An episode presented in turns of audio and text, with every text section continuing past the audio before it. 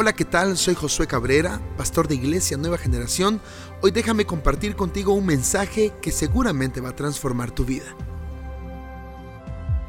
Con las manos en alto, con las manos en alto hacemos nuestra poderosa declaración y decimos, por tanto yo, mirando a cara descubierta, como en un espejo, la gloria del Señor, seré transformado de gloria en gloria en la misma imagen por obra del Espíritu Santo. Dilo, nunca seré el mismo, nunca seré igual. Dale un aplauso a Jesús. Toma tu lugar, por favor.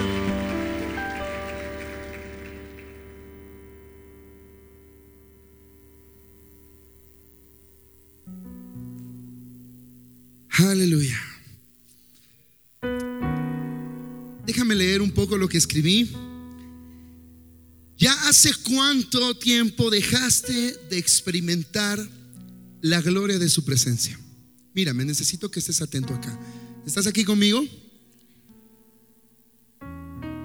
¿Desde hace cuánto tu tiempo íntimo con Dios se convirtió en algo mecanizado y rutinario? ¿Desde cuándo la presencia de Dios solo es una forma espiritual y ya no más una persona para ti, sino solamente un símbolo de milagros y señales? Si por alguna razón te encuentras en esta etapa de tu vida de adoración, por favor, vuelve a la verdadera adoración. Si te sientes alejado, si sientes que tu vida de adoración se ha secado, si sientes que ya no tienes las experiencias íntimas con la presencia de Dios, vuelve, vuelve otra vez. Solamente debes volver. Dios no está poniendo un obstáculo ni un paredón. Solamente Él te dice, vuelve, vuelve. Bendeciré tu nombre, Señor, tu nombre, Señor. Yo confiaré por siempre en ti y siempre en ti, Jesús. Hoy me vuelvo a ti, donde todo comenzó, donde tu amor me libertó. Jesús, tu gracia me limpió y nada ha sido igual, Señor, desde que yo te conocí. Jesús. Ahí está, cara a cara. Puedes experimentarlo. Cierra tus ojos. Deja que esta canción te ministre. Bendeciré tu nombre, Señor. Tu nombre, Señor. Yo confiaré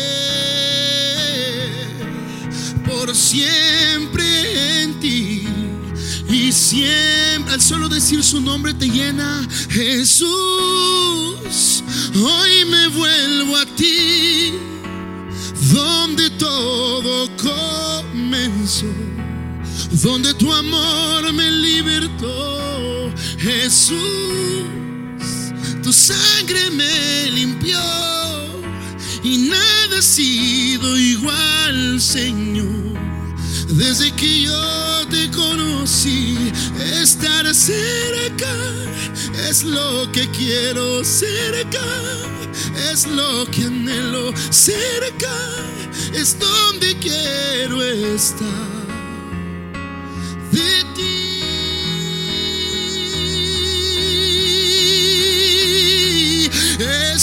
Cerca es lo que quiero cerca, es lo que anhelo cerca, es donde quiero estar de ti.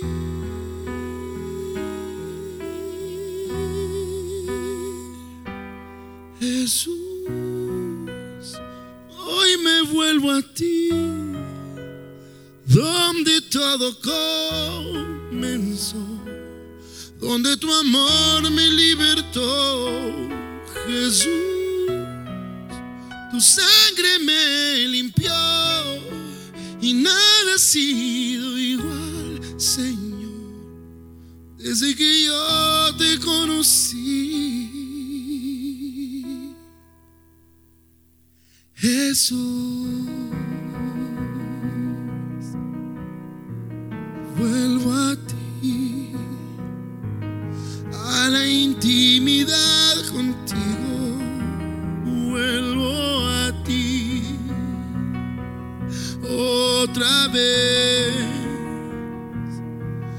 tus brazos.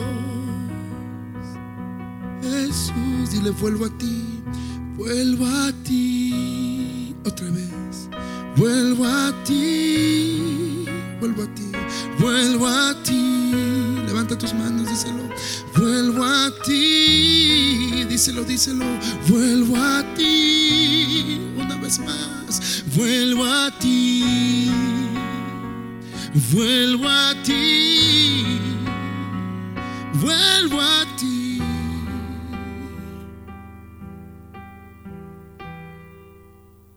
Su nombre Jesús.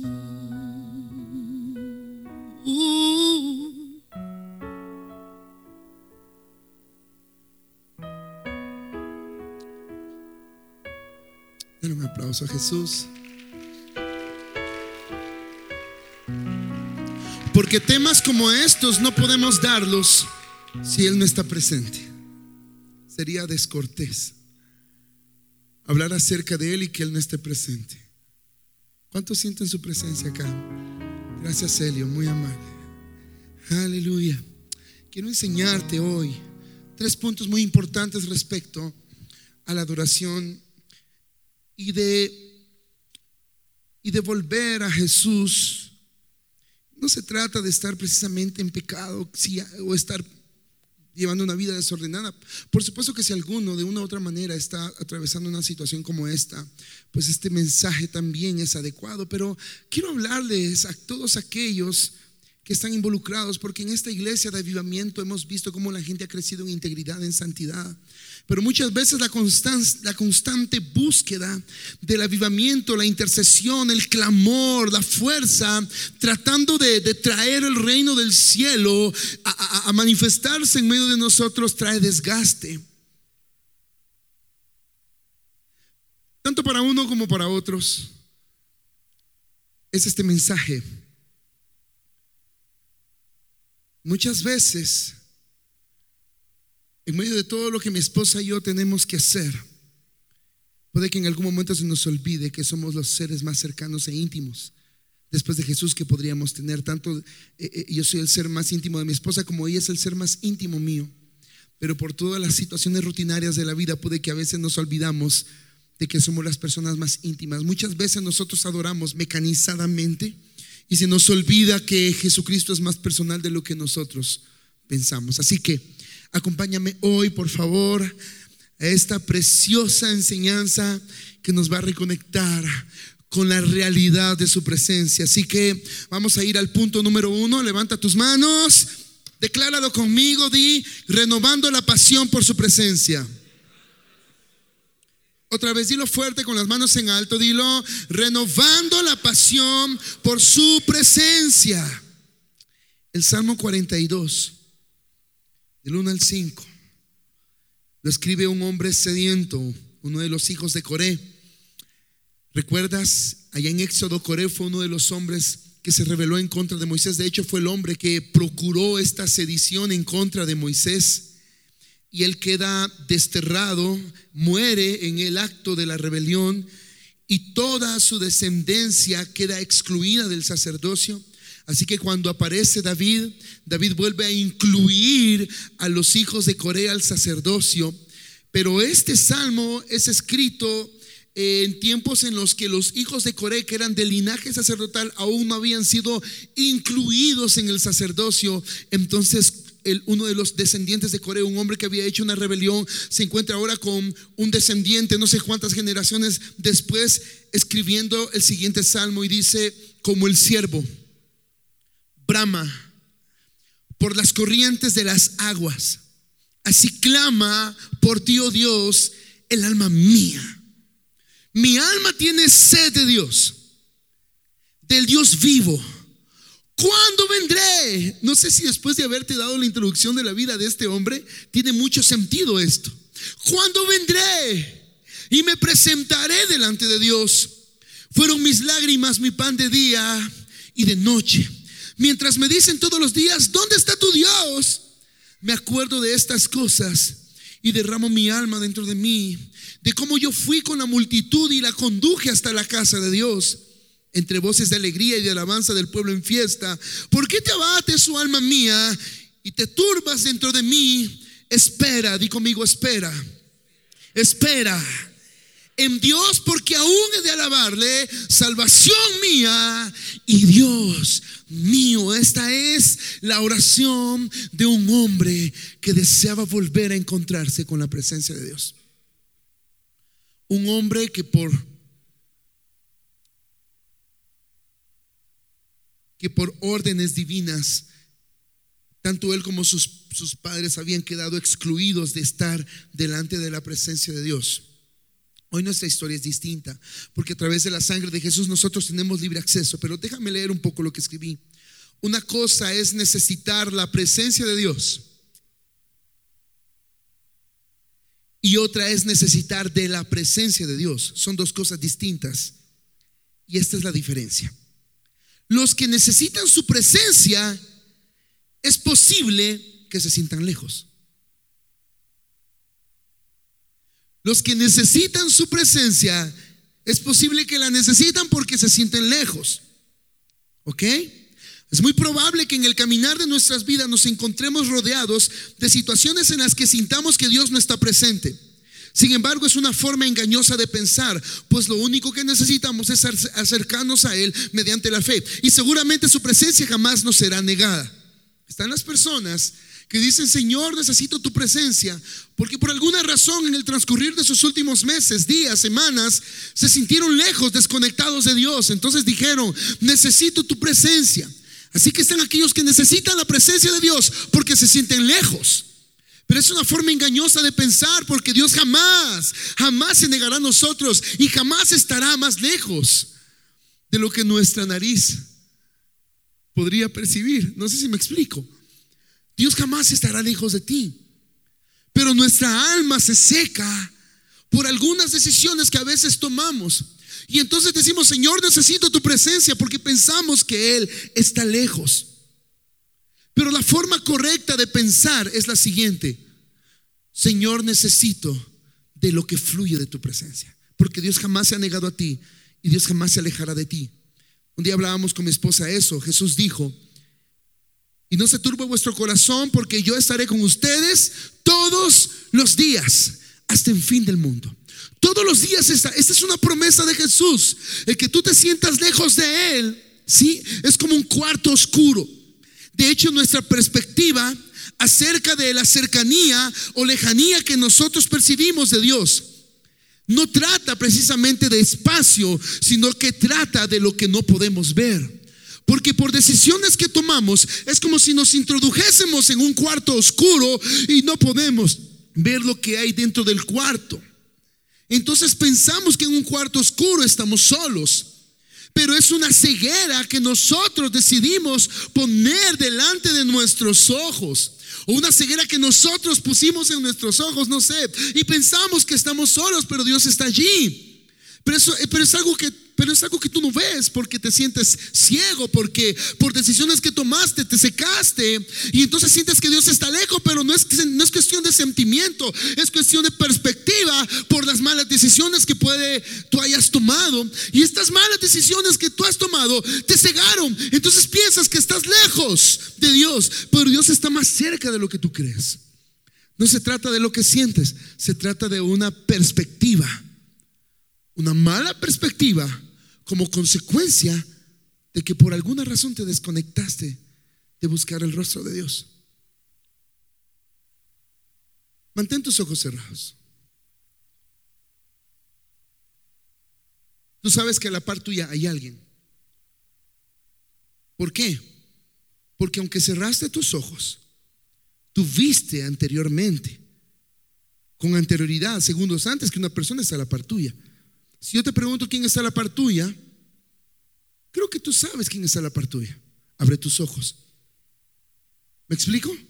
Tú sabes que tienes a alguien a la par, porque lo viste antes. Pero todo cambia cuando pasa lo siguiente. Denme una mantita, por favor, servidores.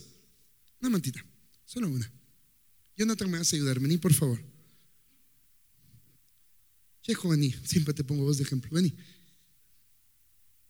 Ok.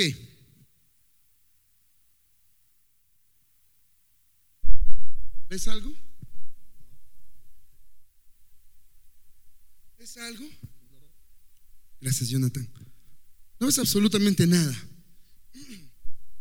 ¿No? ¿Sabes qué cosas están pasando a tu alrededor? Y puede que en algún momento te sentís solo, porque no ves nada. ¿Verdad? Puede que te sentís solo porque no ves nada, porque estás cegado, porque malas decisiones te llevaron a pensar de que estás solo. Y, entonces pensás que Dios está lejos porque tus decisiones pusieron una venda delante de ti. ¿Me estoy explicando? ¿Sí? Y puede que te sientas solo. Te pregunto, ¿ves algo? Entonces pensás que estás. ¿Pensás que estás? Solo. Ok. Sí. Claro. Porque todas las personas cuando nuestros ojos están cegados por las malas decisiones, pensamos que Dios se ha ido, pero no se trata de que Dios se haya ido, se trata de que Dios está allí cerca de nosotros. No se trata de si su presencia está o no está. Se trata de nuestra perspectiva errónea por nuestras malas decisiones. Yo no sé si me estoy dando a entender. Nunca vas a estar lejos de Dios. Es una perspectiva errónea. Te pregunto, Sergio, ¿te sientes solo? No. ¿Por qué no? Dios está con vos. ¿Ok? Por supuesto, Dios está con vos y Dios no te va a dejar. Dios estará ahí contigo enviando tus ángeles para rescatarte, para decirte que no estás solo. Mi pregunta es, pero en este momento, aquí alrededor tuyo, ¿quién está?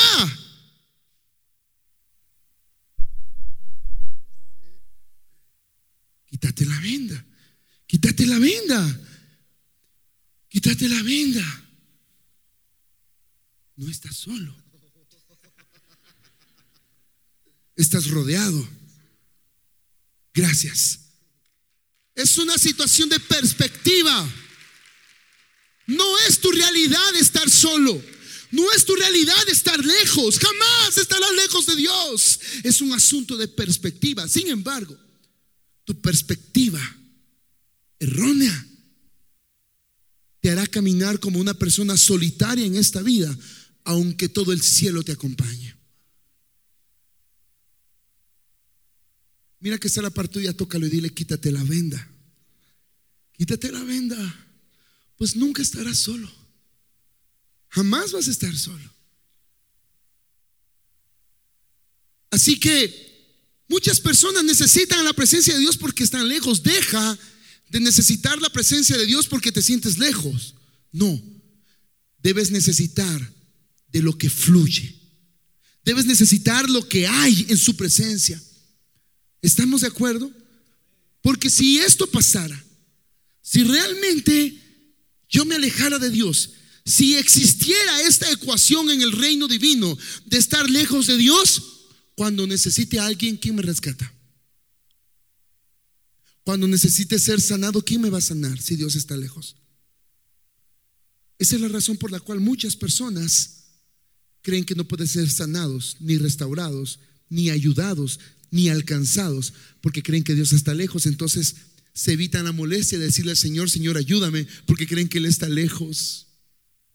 Es un sentido natural en el ser humano. Todo aquel que cree que Dios está lejos no lo va a buscar porque está muy lejos. ¿Me explico? Imagínense, hace unos días Gabriel estuvo en Europa, estuvo a miles de kilómetros de acá. Y si tu hijo te necesitaba en ese momento, ¿qué podías hacer, Gabriel? Nada, porque él estaba lejos. Aunque su hijo le dijera, papá, te necesito ya, en un minuto me acabo de golpearme, me hice una herida, tú eres doctor, haz algo. Por más que él quisiera hacer algo, no podía porque estaba a miles de kilómetros. Esa es nuestra realidad limitada. Y por eso pensamos de que Dios es un Dios limitado al tiempo y espacio. Y conmigo, pero Dios nunca está lejos. Y conmigo, Él nunca está lejos. Dile, Él está más cerca que nunca. Levanta tus manos. Y como igual está más cerca que nunca. Solamente tienes que abrazarlo. Vamos de nuevo. Ven acá, por favor. Solo se trata de abrazarlo. Ponle la venda, por favor.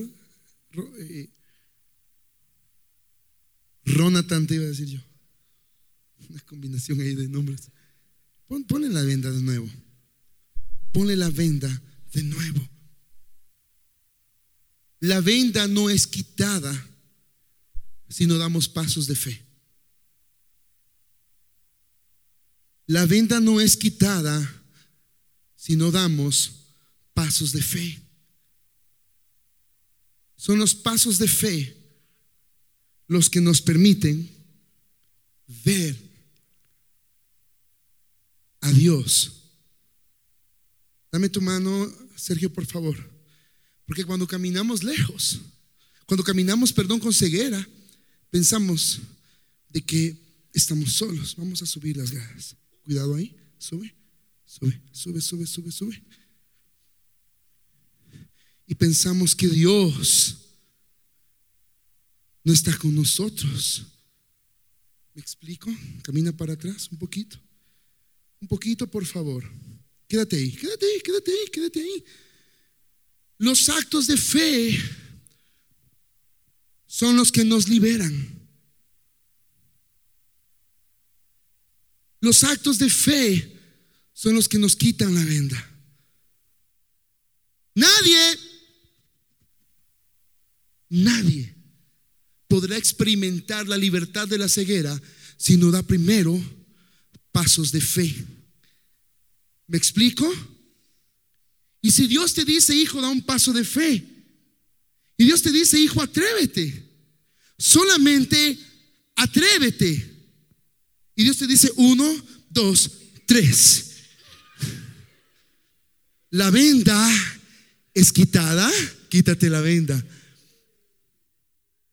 ¿Había alguien que te estaba sosteniendo?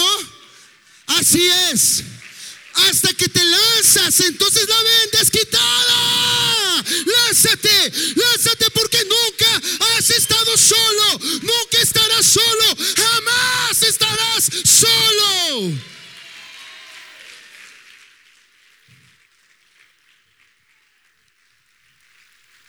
Pero muchas veces nuestra adoración es escasa porque nuestra perspectiva es la de un ciego. Nuestra adoración es pequeña y limitada porque nuestra perspectiva es la perspectiva de alguien que no ve. Quítate la venda y vas a poder ver a través de la fe ese Dios grande, hermoso, maravilloso. Santo, santo, tú eres digno. El cantarte es un honor. Rey de gloria, Dios grandioso, tu nombre es santo es. Escucha quién es tu Dios las naciones del universo fueron creados por tu voz. En la tierra, sea tu voluntad. Levanta tus manos como en el... ¿Es posible? ¿Es posible? ¿Estamos tratando de que el cielo invada la tierra a través de nuestra capacidad? ¿O es en la capacidad de Dios que Él hará que las cosas que suceden en el cielo ocurran en la tierra? ¿Es por nuestra capacidad de intercesión o es por la soberana voluntad y peso de la gloria de Dios? ¿Estamos basando lo que Dios hará en nuestra capacidad o en la capacidad de Dios? Santifica su nombre, levanta tus manos y dile, Señor y majestad.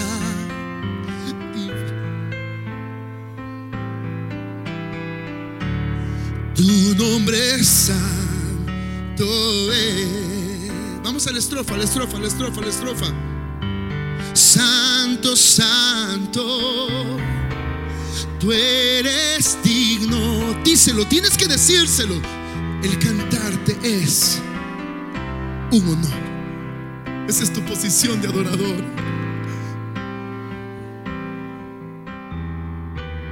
Dios grandioso, dilo, tu nombre es santo es. ¿Cuántos necesitan un milagro hoy? Canta, canta, canta. Las naciones y el universo fueron creados por en la tierra, en la tierra, dilo, sea tu voluntad como en el cielo es. Míralo y dilo, como en el cielo es. Ahora que nos toca, que nos toca, adóralo cara a cara y dile, santificado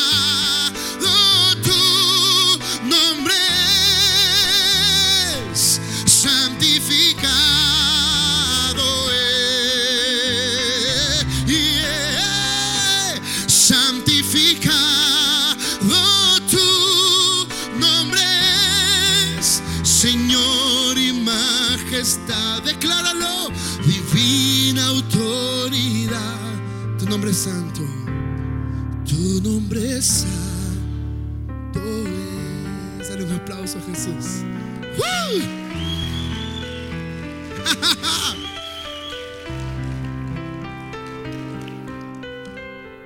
Renueva la pasión por su presencia, quitándote la venda de engaño. Si yo te digo que en este momento, en ese lugar donde tienes tu bolso puesto, sí, quítalo.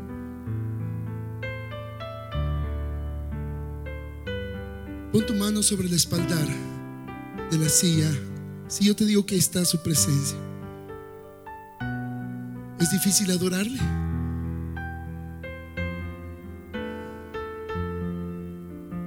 Hay un lugar vacío a la par tuya. Deja que ahí se siente la misma presencia de Dios. ¿Acaso es difícil adorar a un Dios personal? Adorar a un Dios lejano es complicado. La forma o la ecuación o el sistema, no sé cómo decirle, para renovar la pasión por su presencia es quitarnos la venda de que Él está lejos. Él está más cerca de lo que tú crees. Aleluya. Es fácil adorarlo cuando sabes que Él está allí.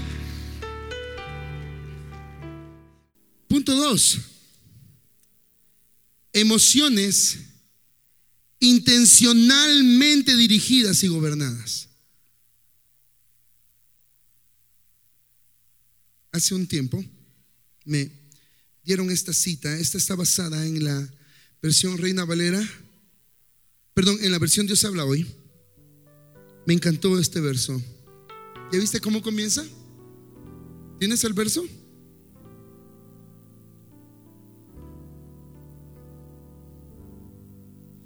No, hombre, si el Señor entiende, usted no, dele ahí como usted pueda, adórele, cántele y no importa, Dios entiende.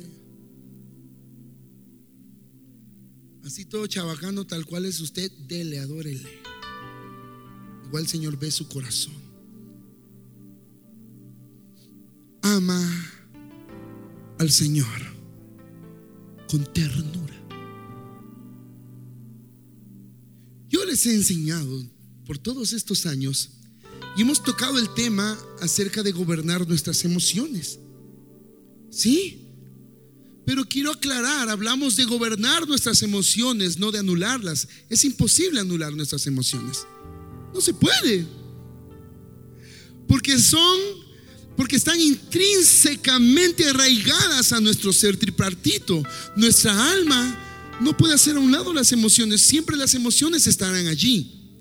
Pero gobernarlas y dirigirlas es otro asunto.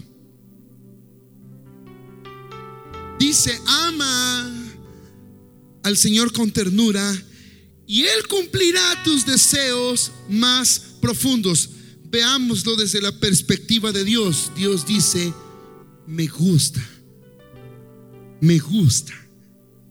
Encuentro placer cuando me aman con ternura.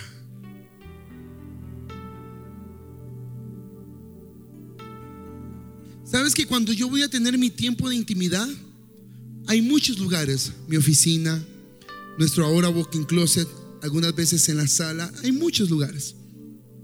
Y sabes una cosa, el lugar en el que voy a adorar, mi esposa lo sabe, lo arreglo, lo limpio, si está desordenado, lo acomodo, porque voy a recibir la santa presencia de mi Señor. A Él no le importa mi cuarto desordenado u ordenado, no le importa. A Él le importa mis intenciones. Y si mis intenciones es adecuar la habitación para adorarle, esto es ternura. Esto es ser romántico con el Señor. ¿Saben que entro, estoy entrando a mis 40 y en unos meses cumplo 40 años, aunque usted no lo crea? Y me he vuelto bien chillón, va, mi amor. Cualquier cosa de Dios estoy. No sé. Y me senté a desayunar una de estas mañanas. Mi esposa estaba arriba terminándose de arreglar porque teníamos algunas diligencias. Y Nila, que es la, la señorita que nos ayuda en la administración de nuestra casa, ella se estaba haciendo algunas diligencias y yo me quedé solo en el comedor. Mis hijos estaban en el colegio. Comencé a, comer. Estaba comiéndome un gallo pinto con plátanos fritos, huevitos con unas salchichas fritas, crema, queso, unas tortillas saliendo del comal. Yo no sé tú qué sientes ahorita que te digo eso. Y estaba yo comiendo, la verdad es que tenía mi boca llena de comida en ese momento, comiendo como, como yo. Cuando en eso, sí, mayor, cuando en eso, eh, puse una canción viejita de un hombre que yo admiro y no he dejado de admirar y, y la canción comenzó. Tus ojos revelan que yo nada puedo esconder, que no soy nada sin ti. Oh fiel Señor, y en ese momento se inunda el comedor y siento que la par mía se sienta Jesús y pone su mano así y comienza a verme comer. En ese momento agarré bien el tenedor y el cuchillo. Y recordé todas las enseñanzas de mi esposa. Coma bien. Porque todo lo sabes de mí.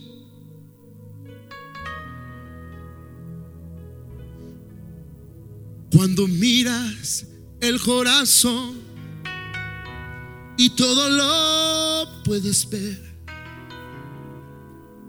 muy dentro de mí. Lleva mi vida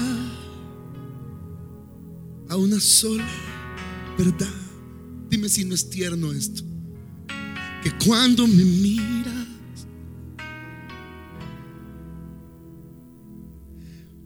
mi esposa me dijo, dijiste tal cosa. No, le dije yo, no dije nada. Bien, dijiste tal cosa.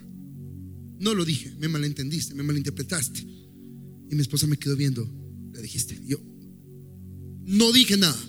Cuando me volteo, el Señor me dice, la dijiste. Y yo, ¿te das cuenta? Le dije, te metes en asuntos que no deberías meterte, Señor. Es que entre mi esposa y yo,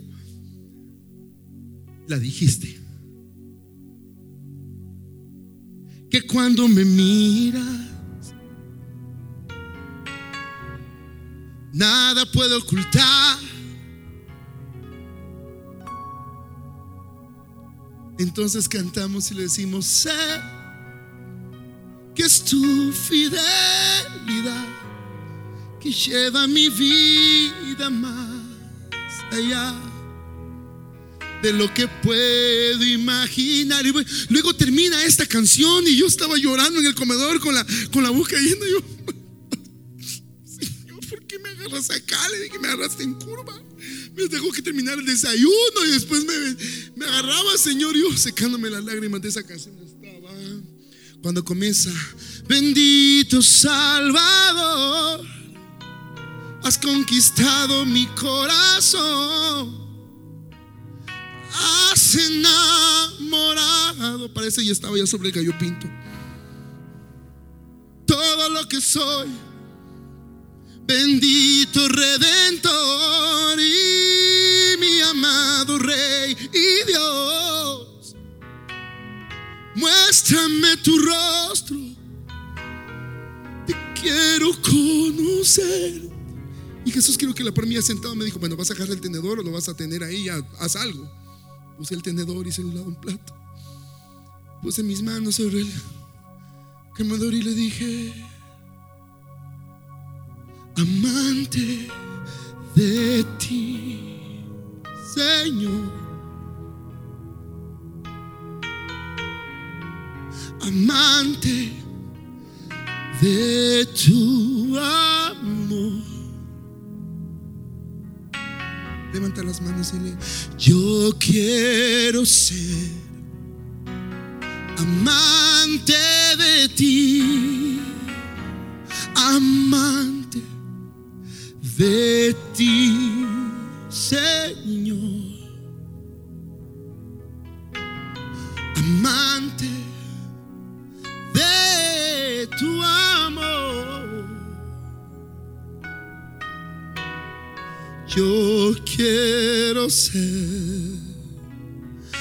amante de ti, Señor. Ama al Señor con ternura. Por si no lo sabías, te cuento un secreto. Secreto a voces, diría el libro de mi hijo. Dios tiene sentimientos. Dios tiene emociones. Él también siente placer, Él también percibe la ternura.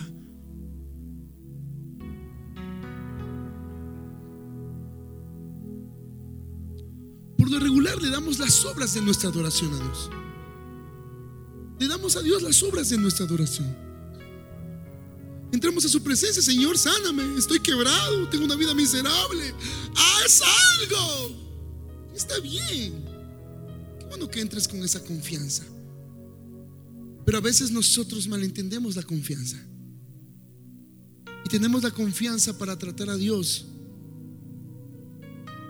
como cualquiera de nosotros, pero Él no deja de ser Dios.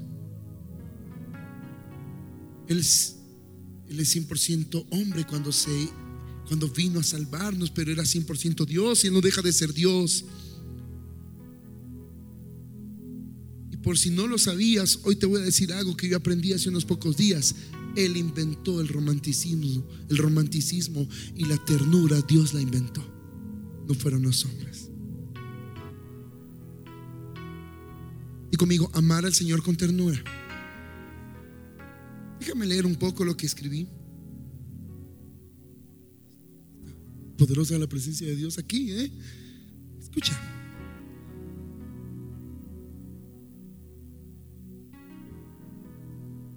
Este salmo es poderoso pues incluye amar a Dios con una emoción específica y es la ternura. Este verso nos define, escucha, Las esposas me van a aplaudir ahorita, incluyendo la mía. Mejor no la digo, otro día. No, ahí va, ahí va. No, dicen las esposas. Cada cosa que escribo me pego yo unas. Este verso nos define como personas capaces de tener emociones de ternura y romance dirigidas hacia nuestro amado Señor. O sea, este verso nos define como personas capaces de sí poder brindar ternura.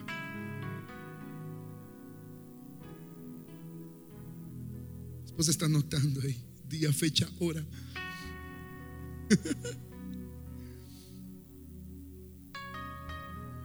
Debemos administrar nuestras emociones para poder experimentar momentos no solo de ayuda y restauración. Voy a repetirlo. Debemos administrar nuestras emociones para poder experimentar momentos no solo de ayuda y restauración, sino momentos provocados por nuestras más tiernas y románticas intenciones para con el amado. Oh bendito Salvador, has conquistado mi corazón, has enamorado todo lo que soy.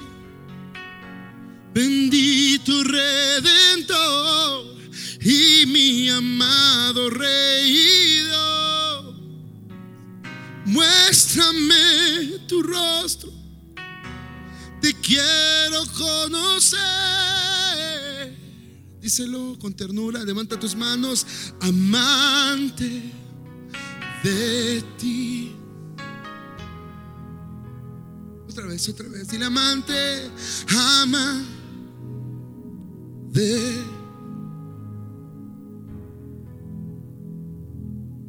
Te ayudo, dile, yo quiero ser, yo quiero amante de ti. Am- una vez más, una vez más, dile, ama de ti, Señor. Cántaselo con ternura, díselo, amante de tu amor. Yo quiero ser, yo quiero ser amante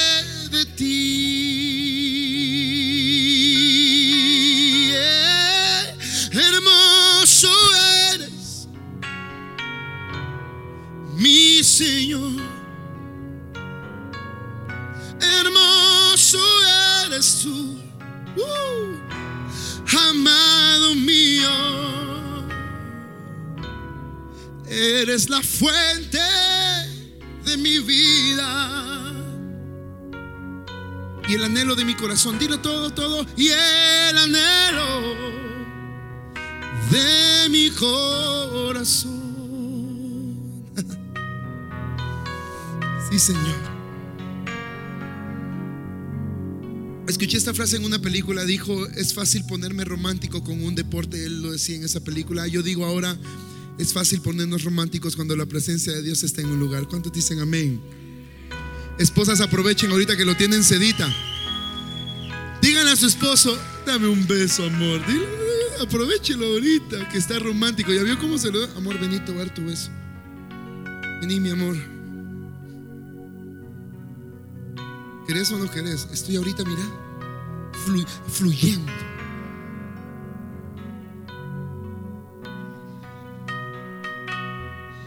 El último punto es glorioso. Porque este punto tiene que ver con nuestro, nuestra vida de adoración y tiene que ver con nuestro propósito. Este, este punto es glorioso. Pongamos el punto 3, por favor. De adoradores activos a adoradores íntimos. En Juan capítulo 4, antes de ir a la cita, te quiero contar. Esta es una historia muy reveladora. Cada vez que leo esta historia fluye algo nuevo. Porque siempre que Jesús hablaba, y sobre todo cuando Jesús hablaba proféticamente, había algo allí que Jesús deseaba enseñarle, no a las personas con las que se encontraba, sino él sabía que esto habría de ser escrito y trascendería de generación en generación para darnos a nosotros una enseñanza. Así que está Jesús con la mujer samaritana, allí a las orillas de Samaria, y comienza a darse un diálogo entre ella, entre ella y Jesús. Luego Jesús proféticamente descubre su vida en amor. La mujer se da cuenta de que él, no era un hombre común, piensa que es un profeta. Y comienza este diálogo hasta que llegan al, te- hasta que llegan al tema de la adoración. Viene Jesús y le dice, te lo voy a parafrasear, dice, existen adoradores que adoran falsamente. están aquellos que adoran de una manera falsa, no es real. No voy a hablar de estos. Y no quiero hablar de esto porque en esta iglesia constantemente, en la semana, en nuestras reuniones de entrenamiento, en nuestras reuniones de equipamiento, eh, en esta iglesia hay dos, dos poderosas tendencias que, que enseñamos, eh, tendencias sobre las cuales entrenamos a las personas, que es adoración e intercesión. Constantemente oirás que hablamos de intercesión, constantemente oirás que hablamos de adoración, intercesión, adoración, intercesión, adoración. Y todo el sistema de nuestra iglesia, ING, eh, está puesto sobre estos dos pilares. ¿sí? Entonces, no voy a hablar el punto acerca de los que adoran falsamente. Vamos a subir de nivel. Vamos a entrar a una nueva dimensión. Están los adoradores verdaderos, adoradores activos. ¿Sí? Están aquellos que adoran, o sea, están en acción, están adorando. ¿Cuántos acá en este lugar tienen su tiempo de adoración constante?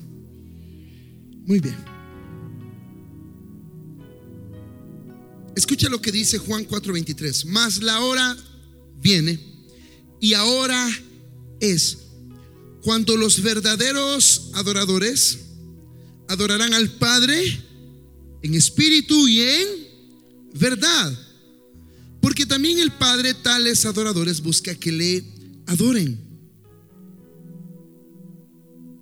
Hay adoradores activos. Adoradores que ya están en el lugar de adoración. Personas que ya han entrado en un proceso de madurez donde no tienen que decirle ve y busca al Señor, sino que voluntariamente ellos buscan a Dios porque tienen esa necesidad de, tener intimidad con Dios, de ver la manifestación de la persona de Dios en sus vidas, en su tiempo de intimidad, en todas las cosas que hacen.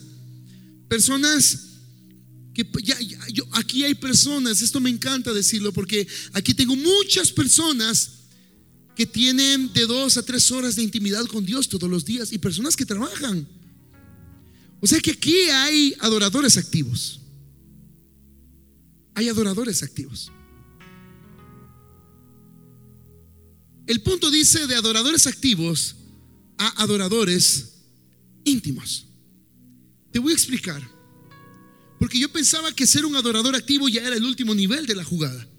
Yo pensaba que ser un adorador ya, un adorador ya en acción, ya ahí estábamos. Y estamos complaciendo el corazón de Dios. ¿Qué si no? Va mucho más allá. Te voy a explicar cómo es esto. Voy a volver a usar personas de ejemplo. Ven Gabriel, ven Dani, ven Marlon, ven Sergio y, ven Jonathan. Quédense allí. Ellos son personas comunes. explico? Acá, por favor, pero háganse más para acá. Pero un día ellos reciben la revelación de adorar. Ellos quieren entrar en esa vida íntima de adoración. ¿Me siguen? Ellos quieren entrar en esa vida íntima de adoración. Porque dijiste, ojalá a mí no me pase, te voy a pasar. Vení acá. El Espíritu Santo lo reveló así. Ojalá no me pase, te voy a pasar.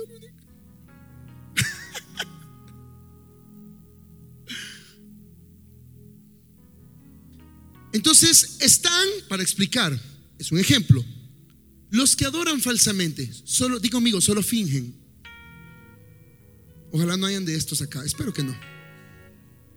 Están los que fingen, adoran con sus sentidos espirituales, secos, adormecidos, con la venda, pero fingen que adoran.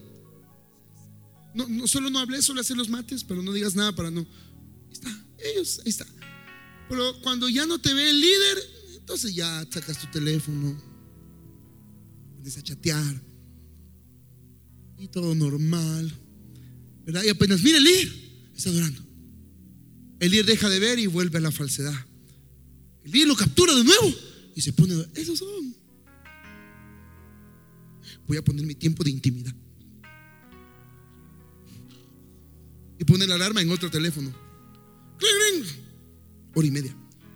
Tiempo terminado. Los guerreros entienden esto.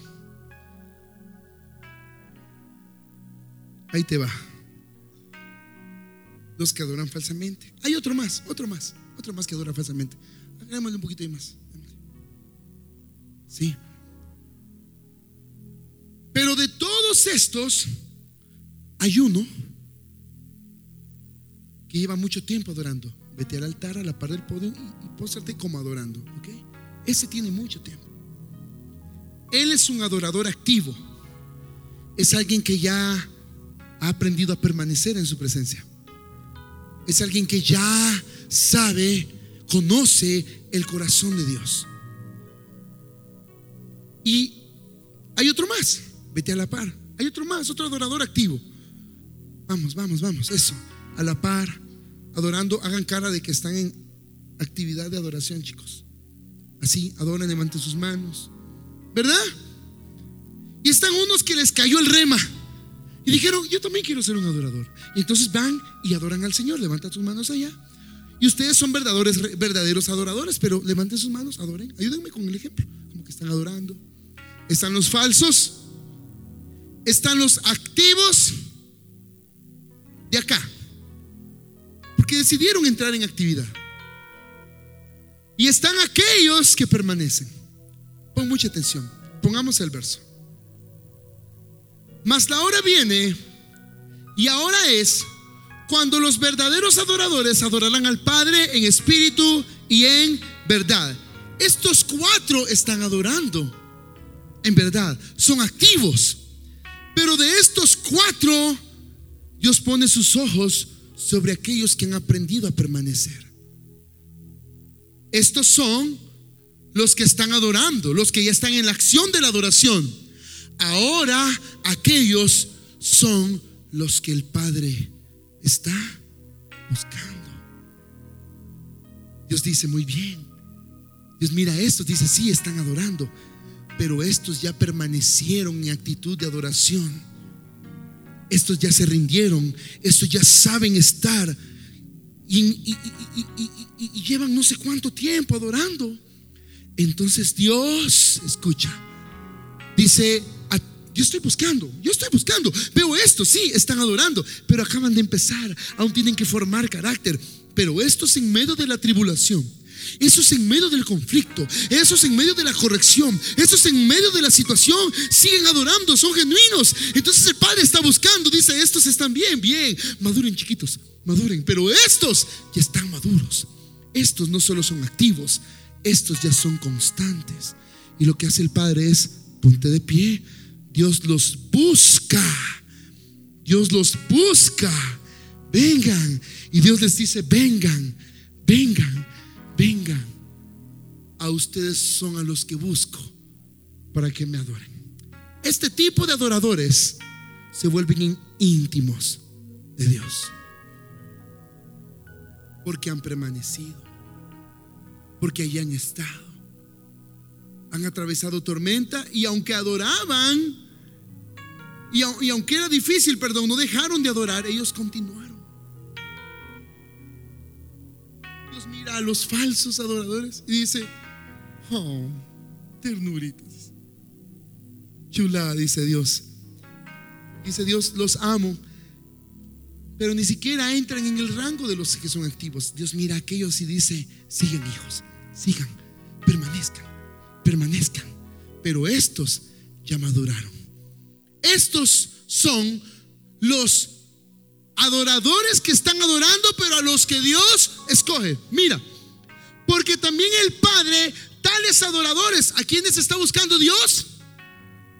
A los que ya están adorando, a los que han permanecido, a los que ya están allí. Dios busca a estos. Estos son distintos, son inquebrantables.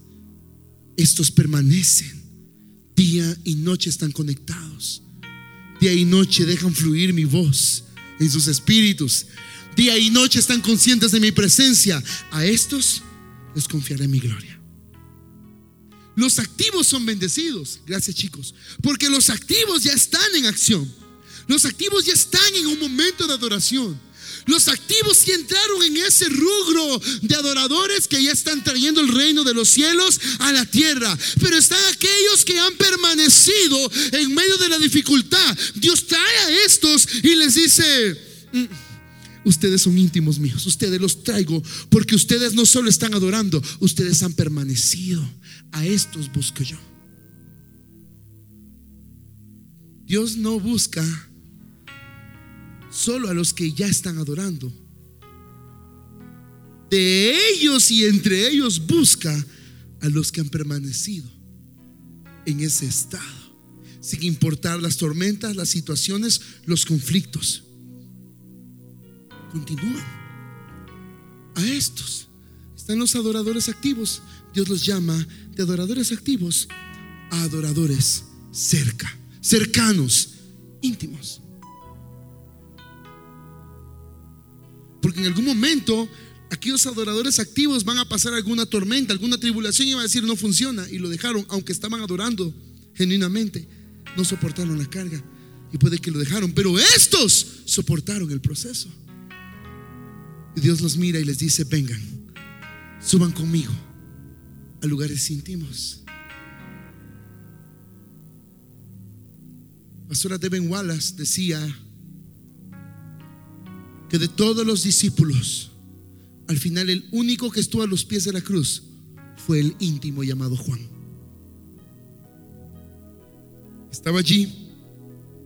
Sabía que en cualquier momento habían soldados, habían soldados eh, judíos, habían soldados romanos y sabían que él era uno de los discípulos. Él estuvo allí en cualquier momento. Decían, un seguidor, si matamos a ladrones, que nada que ver, ¿cómo no vamos a matar a un seguidor? Él se quedó allí, se quedó a los pies de la cruz, porque él era íntimo. Los adoradores íntimos no tiran la toalla.